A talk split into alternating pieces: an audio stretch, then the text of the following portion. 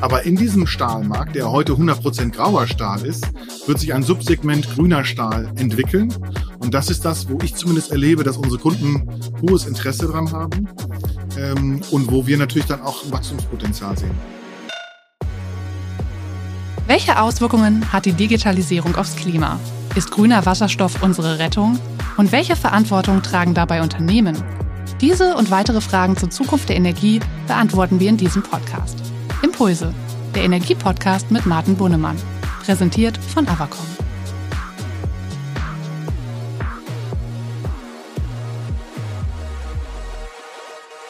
Hallo, schön, dass ihr heute auch bei der neuen Folge unseres Energiepodcasts Impulse mit dabei seid, dem Podcast rund um das Thema Energiewirtschaft.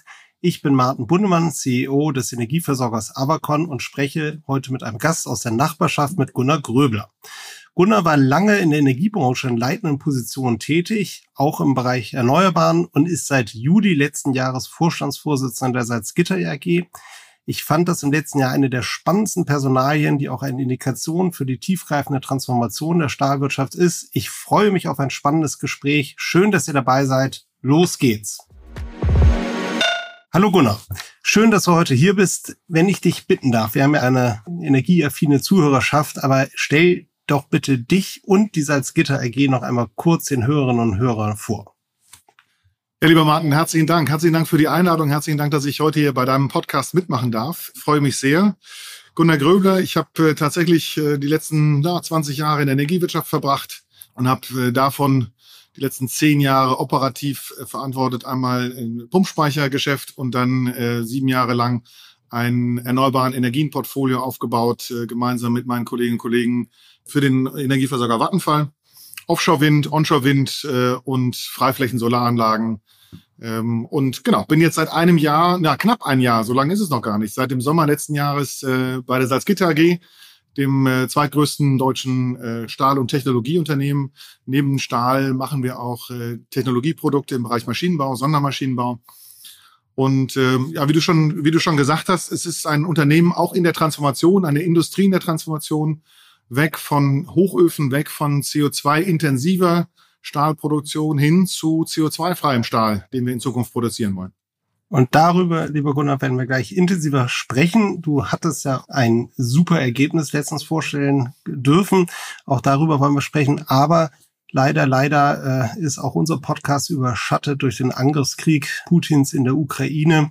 Und ich glaube, ähm, die Zeit gebietet ist, dass wir auch auf die Situation eingehen. Das ist sicherlich zuallererst, und das trifft sicherlich viele Hörerinnen und Hörer eine humanitäre Katastrophe. Wir gucken mit großer Sorge dorthin, sehen, wie Freiheit, Demokratie bedroht sind, sehen die vielen Menschen auf der Flucht, auch die vielen, ja, furchtbaren Bilder von Zerstörung, verletzten, getöteten Menschen, die uns fassungslos hinterlassen.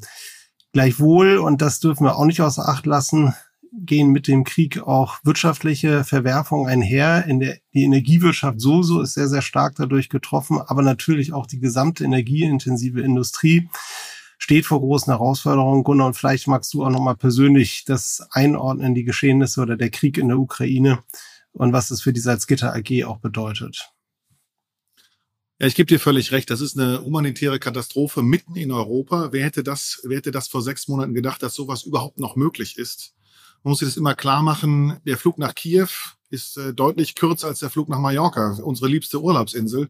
Also wir sind wirklich im Herzen von Europa mit diesem Krieg. Das ist katastrophal, das ist eine, eine Aggression, äh, die mich, die uns alle fassungslos tatsächlich erstmal hier zurücklässt und wo wir versuchen auch als Unternehmen, aber auch als Bürger und als mit, also als, als Planetenbürger, wenn du so willst, ähm, tatsächlich hier ähm, eine Haltung zu, zu, zu finden. Was mich ähm, persönlich sehr stolz macht, ist, dass viele Mitarbeiterinnen und Mitarbeiter ganz spontan hier Hilfe angeboten haben, organisiert haben, ähm, selber an die Grenzen gefahren sind, um Menschen in Not dort zu helfen, ähm, mit den örtlichen Betriebsräten zusammen die Dinge organisiert haben, wir als Unternehmen uns auch dazu positioniert haben mit, äh, mit finanzieller Unterstützung, äh, aber auch darüber hinausgehend. Denn eins ist, ist aus meiner Sicht schon wichtig. Wir, wir leben gerade eine Welle der Solidarität, die durch Deutschland, durch ganz Europa ehrlicherweise gerade schwappt, äh, um diesen Menschen zu helfen. Diese Menschen kommen zu uns und das ist auch richtig so. Das ist nichts anderes äh, können wir tun, ähm, diesen Menschen unsere Türen aufzumachen. Aber es ist auch wichtig, dass wir ihnen eine Perspektive geben für die Zeit, wo sie bei uns sind. Ähm, ich glaube, dass viele wieder zurückkehren werden, um ihr Land wieder aufzubauen. Der Nationalstolz ist sehr groß und das ist die Verantwortung fürs eigene Land ist, glaube ich, eine sehr aktiv gelebte dort. Äh, aber solange sie bei uns sind, müssen wir Perspektiven aufzeigen. Und ich glaube, hier können wir als Industrie tatsächlich auch einen Beitrag leisten. Und so schaue ich im Moment als Stahlunternehmer auf, auf diese Situation, was wir auch mittelfristig tun können. Wenn ich jetzt mal auf Salzgitter gucke, also äh, zuallererst, wir haben Mitarbeiterinnen und Mitarbeiter, sowohl in der Ukraine als auch in Russland, dürfen wir an der Stelle auch nicht vergessen. Äh, wir versuchen, so gut es geht, Kontakt zu halten zu den Mitarbeiterinnen und Mitarbeitern, gerade in der Ukraine. 17 Stück sind noch da ähm, und ähm, versuchen ihnen, so, soweit es geht, auch zu helfen und für ihre Sicherheit auch mitzusorgen, auch die Sicherheit ihrer Familien. Ähm, und bei den äh, russischen Kolleginnen und Kollegen, äh, das sind ungefähr 50 in Moskau, da beobachten wir sehr genau gemeinsam, wie sich die Lebenssituation für diese Menschen ähm, verändert. Und das ist leider ehrlicherweise sehr schnell. Da müssen wir tatsächlich eng dranbleiben, um auch da die Sicherheit der Kolleginnen und Kollegen zu gewährleisten. Ich glaube, das ist das Allerwichtigste. Dann hast du das Thema Energie angesprochen. Das trifft uns natürlich auch. Wir sind auch ein energieintensiver Betrieb. Wir schauen ähm, sehr genau auf die Diskussion zum Thema Erdgas. Äh, wir sind nicht so betroffen von der Frage der Steinkohle. Wir beziehen unsere Steinkohle nicht aus Russland, also die Kokskohle für die Hochöfen. Ähm, aber natürlich ist das Thema Gas für uns ein elementares. Äh, und die Auswirkungen dieses Krieges auf die, auf die Energiekosten an sich treffen uns natürlich auch. Ja, du sprichst das Thema an, Gunnar, Auswirkungen auf die Energiepreise. Wir haben ja sowieso schon im letzten halben, dreiviertel Jahr sehr volatile Commodity-Märkte gesehen mit Auf und Abs, gerade auch im Gas. Und jetzt kommt noch der Krieg in der Ukraine dazu. Äh, und damit sind wir vielleicht direkt mitten im Thema. Die EU-Kommission, auch die äh, Bundespolitik, viele postulieren jetzt ja, dass wir uns schnell unabhängiger von fossilen ähm, Energieträger machen müssen, insbesondere von fossilen Energieträgern aus Russland. Ihr befindet euch mitten im Konzernumbau. Ihr wollt sowieso perspektivisch weg von der Kohle, aber das ist natürlich ein langer Transformationspfad hin zu Wasserstoff. Aber ich weiß aus vielen Gesprächen mit dir und deinen Kollegen, ihr braucht natürlich gerade für die Übergangszeit sehr, sehr viel auch noch Erdgas. Zumindest war das die Annahme, glaube ich, bis äh, in die letzten Wochen hinein. Äh, verändern sich eigentlich die Transformationspfade, die ihr angedacht habt oder die ihr angestoßen habt äh, vor dem Hintergrund des Ukraine-Krieges? Also du hast recht, die, die ähm, Preise für Energie ähm, spielen verrückt und das ist quer durch den, quer durch den Garten. Ob das Gaspreis ist, ob das der Strompreis ist, äh, Kokskohle mit einem Allzeithoch jenseits der 650 Dollar die Tonne. Ähm, das sind schon enorme Schwankungen, die wir da sehen. Der Nebeneffekt ist, inwieweit der langfristig haltbar ist, weiß ich noch nicht, ist natürlich, dass die Differenz zu grünem Wasserstoff, wenn man die Kostendifferenz zu grünem Wasserstoff damit etwas kleiner wird. Ob das ein, ein Trost ist, äh, weiß ich noch nicht, aber das ist auf jeden Fall so. Wir sind in der Transformation, hast es gesagt, in der Stahlindustrie. Wir brauchen dafür einen langen Atem. Und deswegen habe ich klar gesagt, meinem Team gesagt, das sage ich aber auch gerne äh, nach draußen, wir halten Kurs. Wir halten Kurs bei unserer Transformation, denn unser Projekt Salkos, das ist ja mal, unser Synonym für die Umstellung der Stahlerzeugung hier am Standort Salzgitter von der Hochofenroute hin zu einer CO2-freien Route, ist so ange angelegt, dass wir Ende 2025 die erste, äh, die erste Anlage in Betrieb nehmen, also dann erst Wasserstoff-Erdgas brauchen und ich gehe davon aus, dass wir dann wieder in auch wie auch immer das aussehen wird, in einem in einem klareren Feld sein werden und mehr wissen werden zum Thema Energieversorgung, Erdgas, Schrägstrich Wasserstoff. Und die Bemühungen der Bundesregierung gehen ja genau dahin, jetzt auch Lösungen zu finden. Insofern habe ich ganz klar für uns gesagt, wir halten Kurs in der Transformation. Diese Transformation ist fundamental richtig und wir werden sie nicht jetzt ähm, verändern durch diese Ukraine-Krise, durch den, diesen Krieg, ähm, zumindest Stand heute. Vielen Dank, Gunnar, für die Einordnung. Ich will nicht noch mal einmal nachfragen darf, sind eigentlich außereuropäische Wettbewerber von euch auch so stark von diesen Preissteigerungen betroffen oder ist das ein europäisches Thema? Nein, also das Thema Kohle ist definitiv kein europäisches Thema. Die, die Kokskohle, Kokskohle wird weltweit gehandelt, nicht wahr? Insofern ähm, ist das jetzt nichts, was uns ganz alleine betrifft in Europa, sondern das ist schon etwas, was, äh, was quer durch den Garten ähm, relevant ist.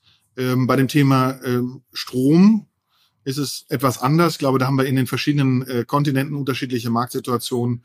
Äh, beim Thema Erdgas ist es sicherlich auch aufgrund der aktuellen Situation in Europa ganz besonders ausgeprägt und auch da äh, vielleicht nicht global etwas, etwas weiter aufgefächert. Lass mich vielleicht noch mal einen Punkt äh, äh, dazu bringen zu dem Thema, ähm, warum wir an der Transformation festhalten und warum dieses Thema der energetischen Abkopplung für, von Russland auch für die Stahlindustrie relevant ist. Wir reden viel über, über LNG-Terminals, wir reden über Offshore-Wind, um genau diese energetische Unabhängigkeit von Russland herzustellen. Dafür werden wir Stahl brauchen. Ein Offshore-Fundament hat heute um und bei 2000 Tonnen Stahl. Das ist nur das Fundament. Da kommt dann noch ein Turm drauf und, und die Anlage drauf. Also wir werden das nicht hinbekommen, ohne dass wir eine funktionierende Stahlindustrie in Europa haben. Das Thema bei LNG ist ja das gleiche. Auch ein LNG-Terminal ist überwiegend Stahl. Also da werden wir, ähm, das werden wir brauchen, um diesen Schritt der Abkopplung tatsächlich hinzubekommen. Ist nochmal ein wichtiger Punkt oder ein wichtiger Aspekt, glaube ich, der in der öffentlichen Debatte gar nicht so äh, beleuchtet wird. Aber du hast recht, diese ganze Entkopplung wird massive Investitionen, nicht nur im Bereich Offshore, sondern auch in der ganzen dazugehörigen Infrastruktur. Du sagst es, LNG-Terminals, auch Gas- oder Wasserstoffleitung. Also das äh, wird, wird ein massives Investitionsvolumen sein, was wir da ja. in den nächsten Jahren abarbeiten müssen, um wirklich perspektivisch in die Energieunabhängigkeit reinzukommen. Wobei, glaube ich, du würdest wahrscheinlich die Einschätzung teilen, das ist halt ein langer Weg. Ich glaube, es ist auch mal wichtig, den Hörerinnen und Hörern nochmal zu sagen, das ist ja nichts, was wir kurzfristig erreichen werden, nicht? sondern das ist ein Prozess, den man jetzt anstoßen kann, aber viele Jahre dauern wird, glaube ich. Ja, das teile ähm, ich. Ja.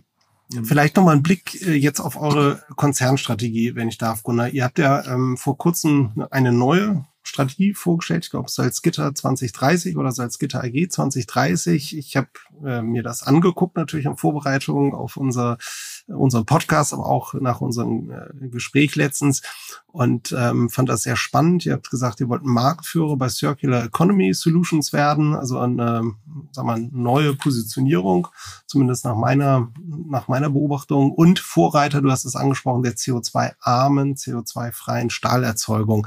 Und äh, ihr befindet euch insgesamt natürlich in einem sehr, sehr dynamischen Umfeld. Äh, die ganzen Marktbedingungen ändern sich für uns alle.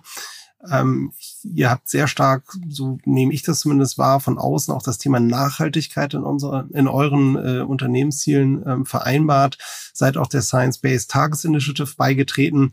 Wie sieht euer Weg und konkret eure Ziele aus, Gunnar?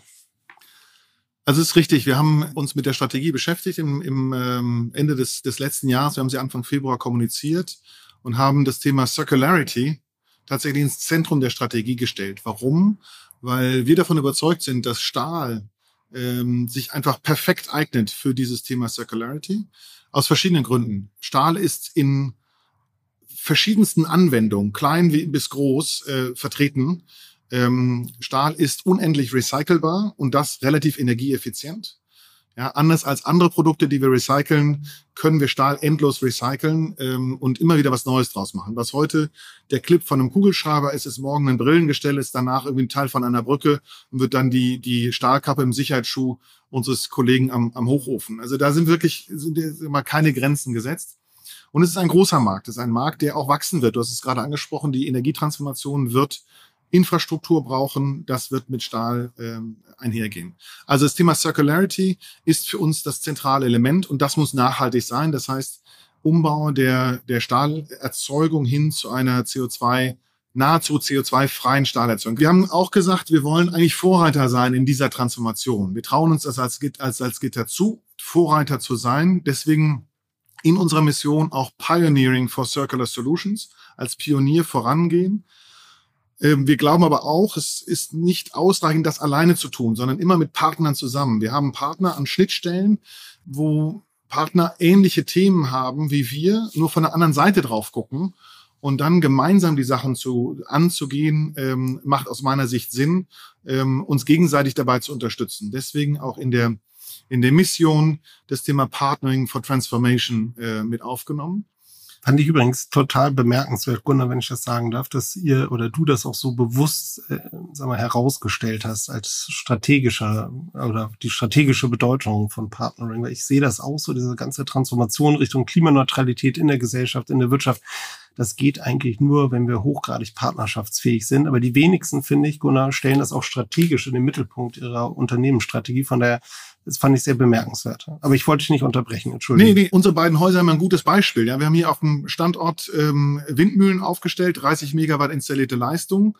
Die kommen von euch, die werden von euch äh, letztendlich betrieben und der Strom geht in unsere äh, in unsere Wasserstoffproduktion hinein. Ja, also das Thema ähm, grüner Wasserstoff wird hier am Campus tatsächlich erlebbar gemacht durch unsere beiden Häuser. Ich glaube, es ist ein, ein wunderbares Beispiel von partnerschaftlichem Miteinander ähm, wo beide Unternehmen tatsächlich auch etwas, etwas von haben und etwas ähm, gemeinsam auch bewegen können. Wir haben andere Partnerschaften im Bereich Automotive äh, mit Unternehmen wie BMW, wie VW, wo wir letztendlich auch schauen, wie können wir den Bedarf im Bereich Automobil an grünem Stahl und der Druck oder der, die Nachfrage danach ist steigend. Wie können wir die bedienen und gleichzeitig aber das Thema Produktionsschrotte mit ja. einbeziehen. Wir haben das Closed Loop genannt, wo wir wirklich ähm, im Kreis äh, und logistisch optimiert Dinge gemeinsam tun, um die CO2-Fracht dort zu, zu reduzieren. Wie, wie muss man sich dieses Closed Loop vorstellen? Ist das eine Partnerschaft mit Automobilproduzenten, die quasi euch Schrott liefern und ihr, sag mal, bereitet den wieder auf oder? Genau, also äh, was wir tun, ist, wir liefern, so wie wir es heute auch tun, äh, Stahl in die Presswerke der Automobilhersteller. Äh, und beim Pressen, das ist wie beim, beim Keksebacken, ja, wenn man den Keks aussticht, dann bleibt, bleibt was übrig. übrig. Ja. ja, genau.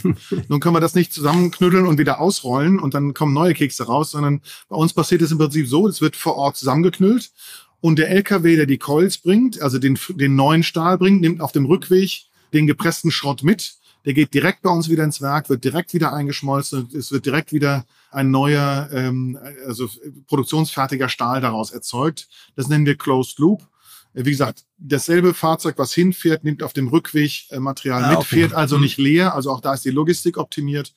Und ähm, wir fahren im Prinzip das, was in der, in der Automobilproduktion abfällt, direkt wieder bei uns ins Stahlwerk zurück und schmelzen es gleich wieder ein. Hochwertiger Schrott, sehr rein, ja, und und kann sofort Direkt wieder wiederverwendbar. Ne? Super, super wiederverwertbar, genau. Und du sagtest, die, die Nachfrage steigt. Also ist das bei den sagen wir, deutschen Automobilproduzenten oder bei, bei europäischen Automobilproduzenten wirklich schon ein substanzieller Nachfrage nach grünem oder CO2-armem Stahl oder sind das noch, sagen wir mal, Prototypen oder eher Marketingaktionen oder ist das schon wirklich Teil der Produktionsstrategie geworden?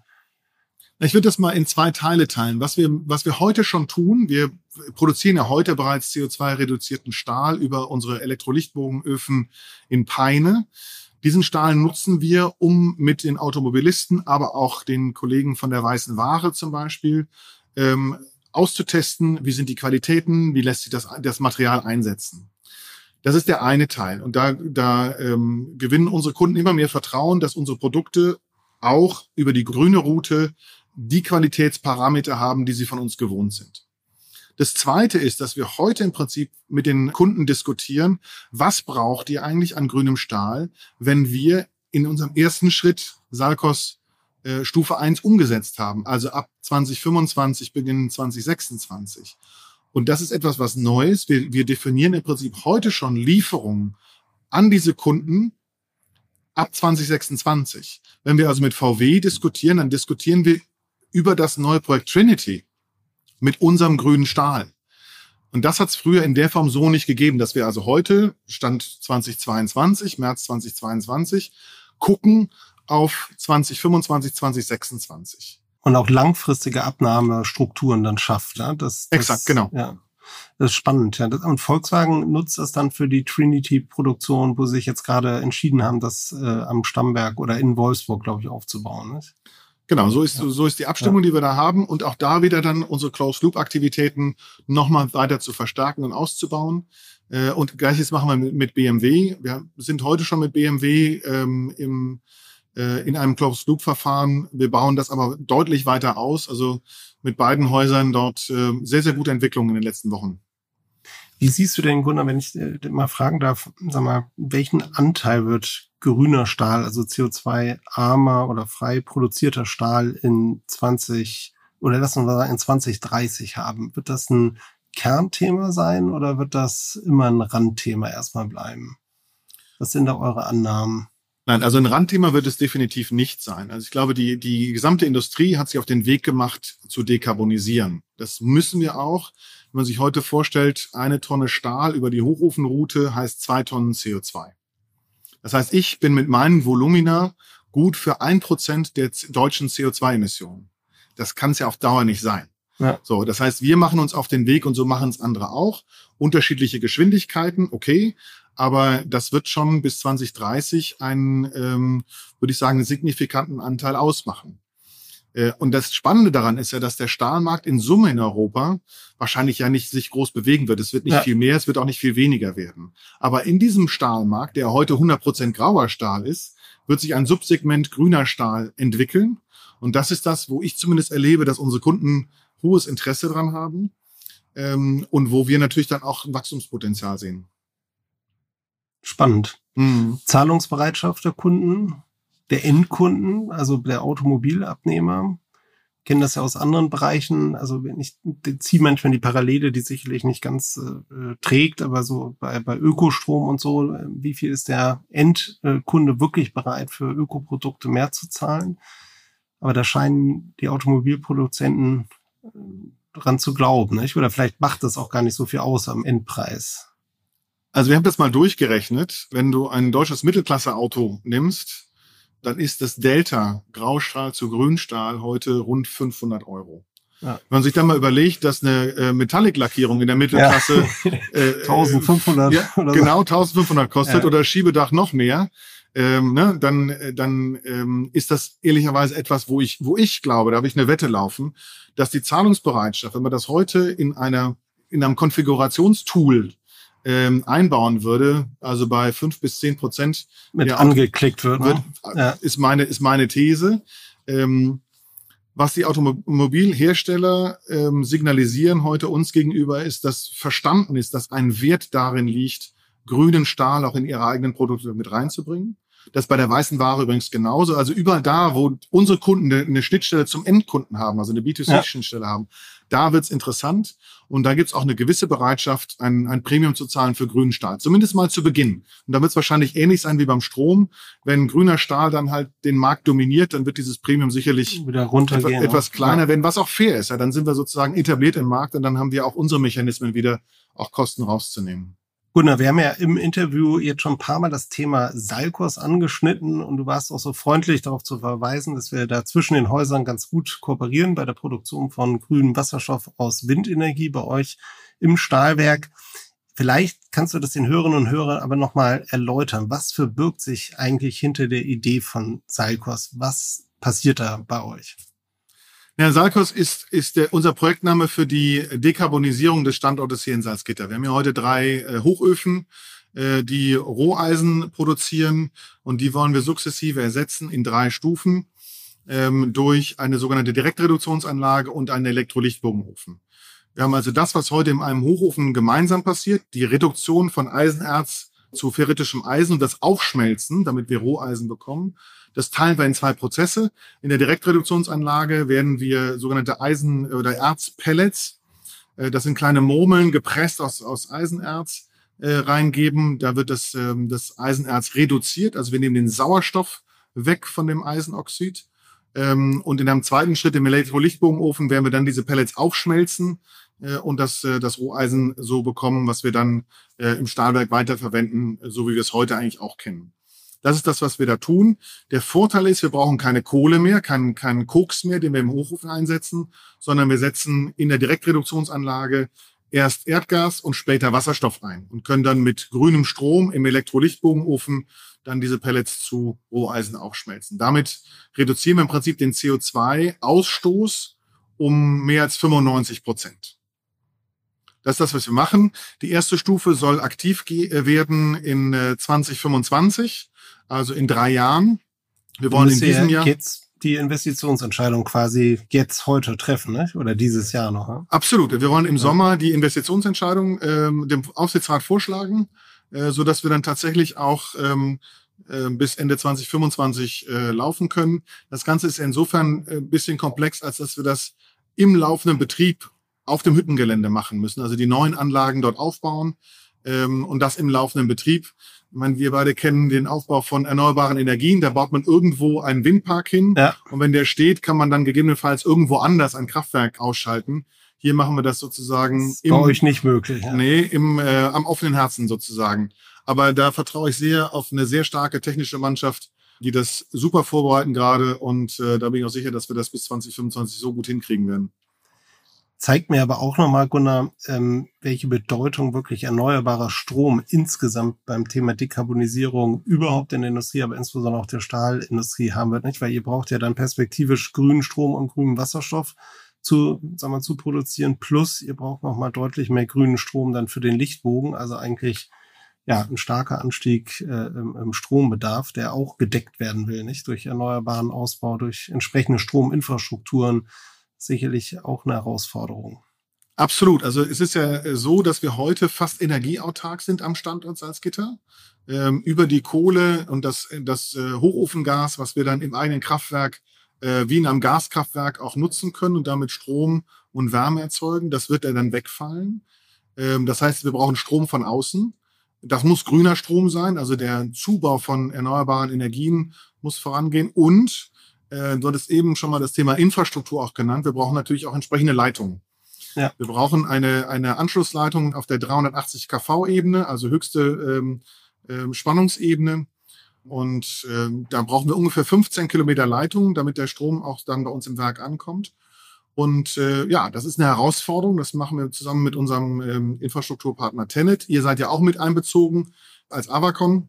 Und die, die Herausforderung ist natürlich jetzt, die Bürgerinnen und Bürger entlang der Trasse zu überzeugen, mitzunehmen und zu überzeugen, dass eine solche Leitung, die, die Zukunft eines solchen Standortes hier mit äh, am Standort äh, knapp 10.000 Arbeitsplätzen natürlich am Ende sichert. Denn eins ist klar, wenn wir die, die Produktion nicht umstellen, dann, dann verschwindet sie. Ja. Dann, genau, dann wird sie, dann wird sie hier am Standort verschwinden, weil die Hochöfen äh, aufgrund der CO2-Thematik langfristig keine Zukunft haben.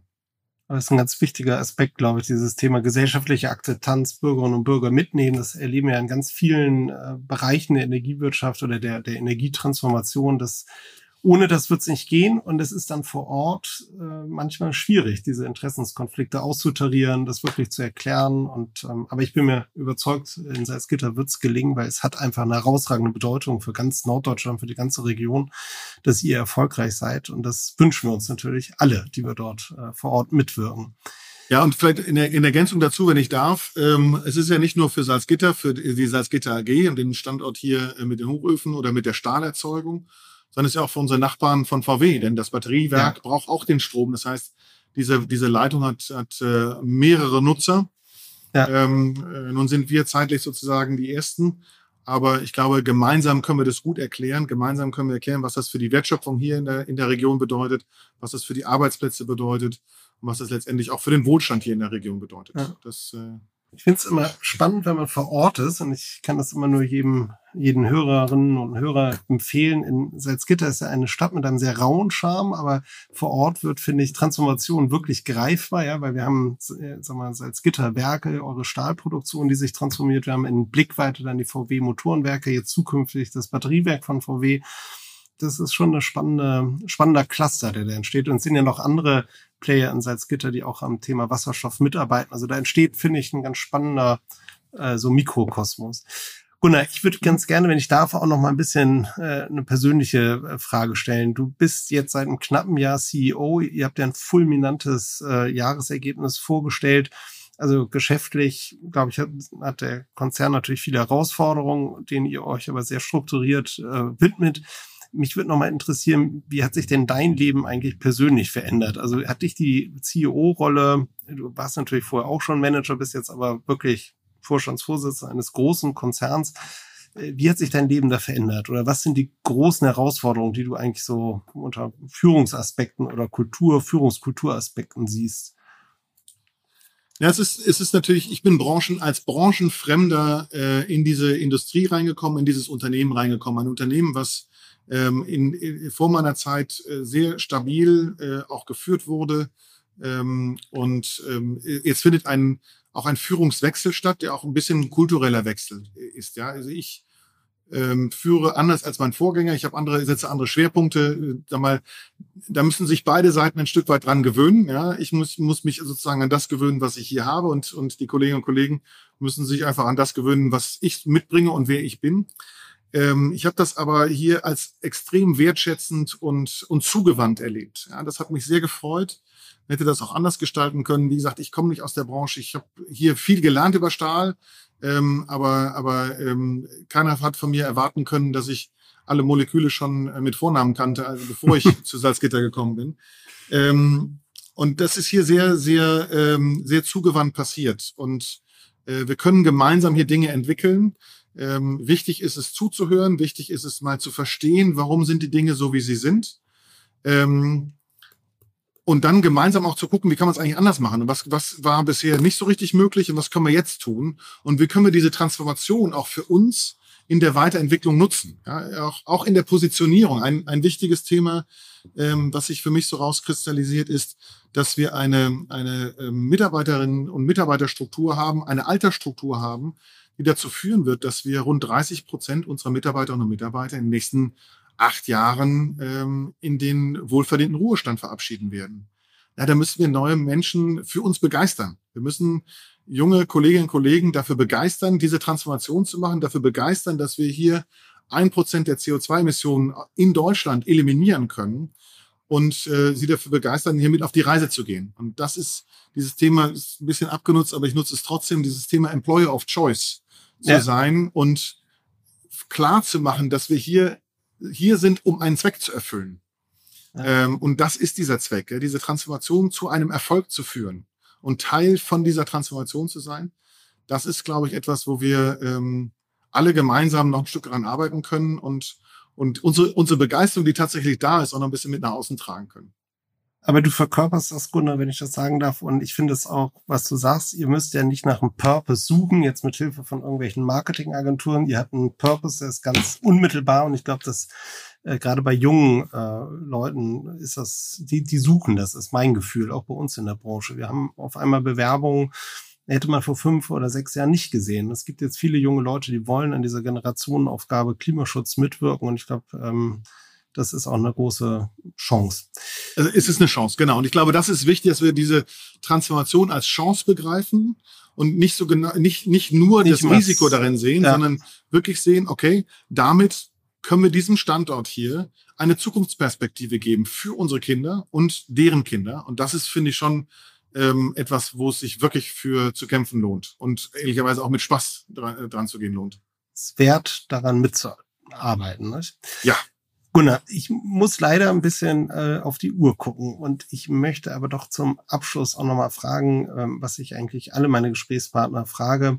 Gunnar, wo möchtest du, jetzt ist ein Jahr vorbei, wo möchtest du denn das Salzgitter in zwei Jahren? Wir, wir sind ja weg von Langfristperspektiven, aber wo möchtest du, dass die Salzgitter AG in zwei Jahren steht? Ich glaube, wenn wir es schaffen, mit Partnern zusammen den, diesen Weg der Transformation nicht nur zu beschreiben, sondern wirklich auch zu beschreiten, Investitionsentscheidungen und dann zwei Jahre, dann sind wir, sind wir 2024, dann sind wir schon sichtbar in der, in der Veränderung auf dem Campus. Ähm, da wirklich unsere, unsere Kolleginnen und Kollegen davon zu überzeugen, jawohl, das geht in die richtige Richtung, aber unsere Stakeholder um uns herum zu überzeugen, dass man, dass wir den richtigen Weg haben und dass wir äh, eine gute Chance haben, als stärkstes Stahl- und Technologieunternehmen in Europa uns zu positionieren. Wenn, wenn das rüberkommt in zwei Jahren, glaube ich, dann haben wir ganz viel erreicht. Vielen Dank, Gunnar. Das ist ein schönes Schlusswort. Ähm, und ich glaube, das heutige Gespräch hat uns erste oder einige Einblicke gegeben in das Thema, wie die Stahlindustrie sich transformiert, wie Salzgitter perspektivisch CO2-freien Stahl produzieren will. Ich habe auch gelernt, dass man nicht die Vornamen aller Moleküle kennen muss, um Vorstandsvorsitzender eines Stahlkonzerns zu werden. Danke für deine Zeit, Gunnar. Vielen Dank, dass du mitgemacht hast. Ähm, ich hoffe auch, dass den Hörerinnen und Hörern das da draußen gefallen hat. Das war's für heute von uns. Wir hören uns hoffentlich wieder in unserer nächsten Folge. Herzliche Grüße, bleibt bitte gesund, passt auf euch auf und bis bald. Herzlichen Dank. Tschüss. Impulse, der Energiepodcast mit Martin Bunnemann. Jeden ersten Dienstag im Monat. Damit ihr keine Episode mehr verpasst, abonniert jetzt diesen Podcast. Außerdem freuen wir uns über eure Bewertung. Bis zum nächsten Mal. Dieser Podcast wird produziert von Podstars bei OMR.